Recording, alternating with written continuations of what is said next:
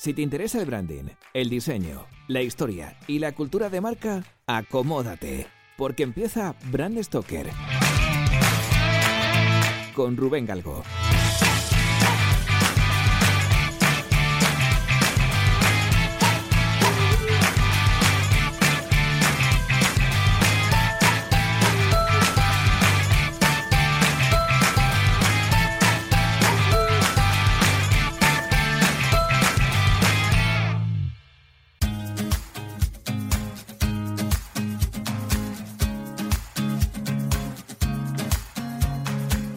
Franklin Clarence Mars nació el año 1883 en Minnesota, Estados Unidos. Siendo muy pequeño, contrajo la polio y tuvo que dejar los estudios porque no podía caminar hasta la escuela.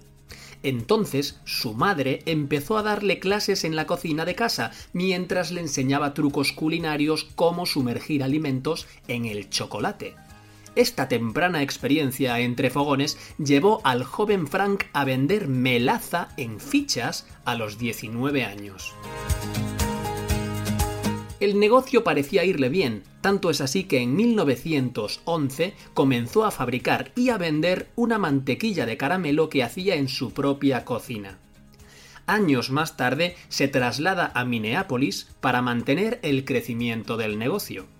Allí se dedicó a vender cestas de caramelos y turrones hasta que en 1929 Frank C. Mars se traslada y abre una planta de producción en Chicago. Esta ubicación era más céntrica y sobre todo tenía acceso directo al ferrocarril.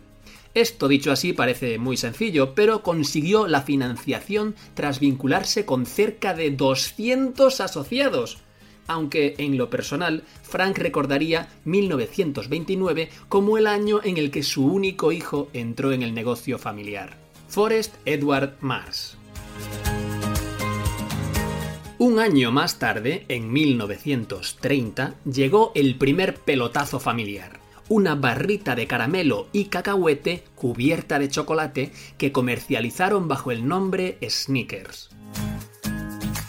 Durante toda la vida, padre e hijo tuvieron una relación tortuosa que terminó con el exilio de Forrest, el hijo, a Inglaterra, con la excusa de fabricar barras de chocolate para el ejército británico. Allí estableció las bases para crear un nuevo negocio que finalmente cristalizarían en la sociedad Mars Incorporated. En 1934, el padre, Frank Mars, fallece y Forrest coge las riendas de un negocio que dirige desde Inglaterra. Allí diversificó el negocio entrando en varias empresas, entre ellas una fábrica de comida enlatada para perros. En su afán por aumentar el catálogo de productos, igual que vimos en Bran Stoker con la marca Suchard, Forrest ideó un producto exclusivo para mujeres. Tenía presente todo lo que su abuela le había enseñado a su padre y aplicó la misma receta para crear la marca Maltesers, que básicamente son bolitas de leche batida recubiertas de chocolate. Mars usó esta marca para innovar todo lo que pudo y más en packaging comercializó los Maltesers en bolsas de plástico, en cajas, en tubos de cartón y en cubos de plástico, pero por si fuera poco, puso toda la carne en el asador en lo que se refiere a publicidad y marketing.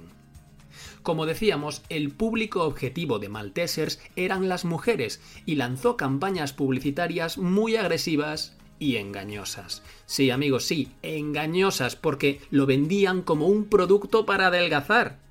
De hecho, los anuncios decían que eran bolitas de energía cuyo interior engordaba siete veces menos que el chocolate normal, por lo que aseguraban que era ideal para perder peso. Algunos de estos claims comerciales fueron un chocolate no ordinario o el chocolate con el centro que menos engorda. Desgraciadamente llegamos a un momento clave para la compañía y para España, la Guerra Civil Española. Según cuenta Andrew Smith en su libro The Oxford Companion to American Food and Drink, durante la contienda, Forrest Mars viajó a España y vio cómo los soldados del frente recubrían con azúcar el chocolate antes de comérselo. Al rebozarlo de esta manera, impedían que se derritiera en las manos debido a las altas temperaturas. Y claro, Como os podéis imaginar, a Mars se le pusieron los ojos con el signo del dólar, y en 1940 Forrest regresó a Estados Unidos con esta idea y buscó financiación para llevarla a cabo. Durante una ronda con inversores dio con Bruce Murray, hijo del presidente de la compañía chocolatera Hershey. Con Murray llegó a un acuerdo para crear la empresa y en 1941 comenzaron a vender bolitas de chocolate recubiertas de azúcar al ejército estadounidense. Puesto que los apellidos de ambos empezaban por la letra M, crearon el acróstico M&M's para el naming de la empresa. El éxito fue tal que cuatro años más tarde se pusieron a la venta al público en general. Originalmente los M&M's se produjeron en seis colores, rojo, naranja, amarillo, verde, marrón y azul, aunque en la actualidad hay más de 15 e incluso se pueden personalizar con los textos y las imágenes que uno quiera. Durante los años siguientes surgieron muchas marcas que imitaban a los M&M's y para garantizar que los consumidores recibían los auténticos y genuinos M&M's, a partir de 1950 empezaron a imprimir una M en cada uno de los caramelos. La cruzada abierta desde la compañía contra las copias de su producto les llevó a lanzar una campaña con este eslogan: Busca la M en cada caramelo. 1954 fue el año en el que nacieron las mascotas de M&M's que todos hemos visto en los anuncios de televisión. Originalmente eran solo dos, pero con el tiempo pasaron a ser seis, como los colores originales. Hay algo que se desconoce y es que cada uno tiene un nombre y una personalidad diferente. Por ejemplo, Red es el líder del grupo, un listillo que representa a los M&M's originales. Yellow es el más tontorrón y representa a los M&M's rellenos de cacahuete. Green es la presumida y representa a las variedades más finas. Blue es el ligón y representa a los M&M's rellenos de almendra. Orange es el miedoso y representa a los M&M's rellenos de pretzel. Y la señorita Brown, que es la última incorporación, fue presentada en la Super Bowl de 2012.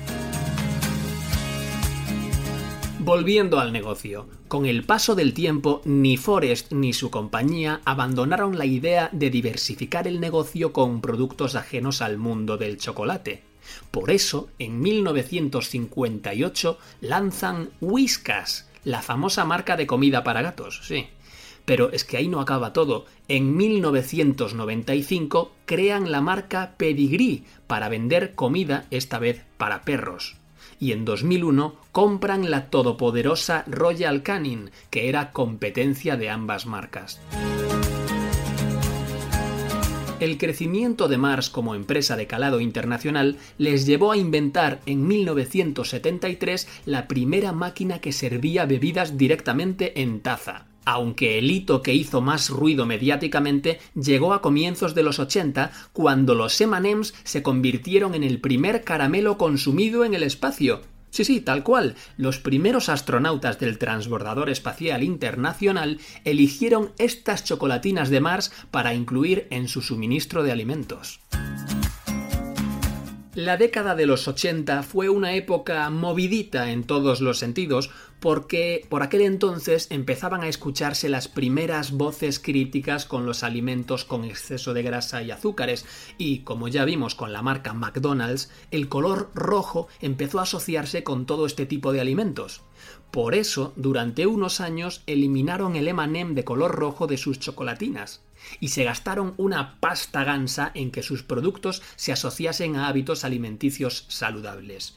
Por eso empezaron a patrocinar eventos deportivos como los Juegos Olímpicos, en los que Snickers fue aperitivo oficial, o la Copa Mundial de Fútbol de Italia 90. Antes de concluir, hay que precisar que realmente esta pelea por mostrar la bondad de sus chocolatinas todavía continúa en nuestros días en el año 2009 Mars se convirtió en la primera empresa de confitería en poner en la cara principal de sus envases el etiquetado nutricional. Y más recientemente ha tomado medidas para dejar de usar el dichoso aceite de palma. Después de una historia tan dulce, seguro que más de uno pecamos de cuñadismo y contamos en alguna comida familiar la efeméride de por qué el tagline de M&M's ha sido durante muchos años se derrite en tu boca, no en tus manos.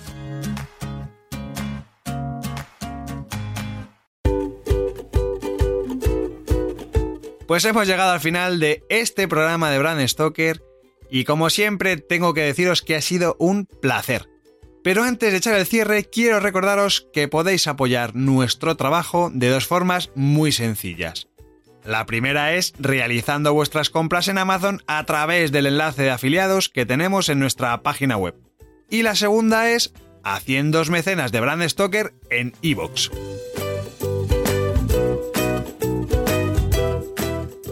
Brand Stoker es una iniciativa de Gallicus Gallicus es el estudio especializado en creación y gestión de marcas que dirige Rubén Galgo. Si lideras una empresa o eres la persona responsable de crear o actualizar la marca de tu compañía, no dudes en ponerte en contacto con nosotros. Búscanos en nuestra web gallicus.com.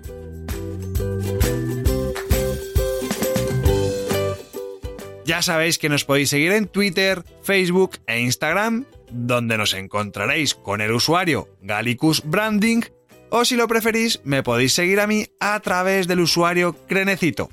Por supuesto, no olvidéis comentar este programa, darle a me gusta y compartirlo en vuestras redes sociales. Y si os habéis quedado con ganas de más, podéis escuchar más programas de Brand Stoker en iVoox y sobre todo en brandstoker.com. Muchas gracias por estar ahí y recordad, como dijo Paul Rand, el diseño es simple. Por eso es tan complicado. Hasta el próximo programa. ¡Chao!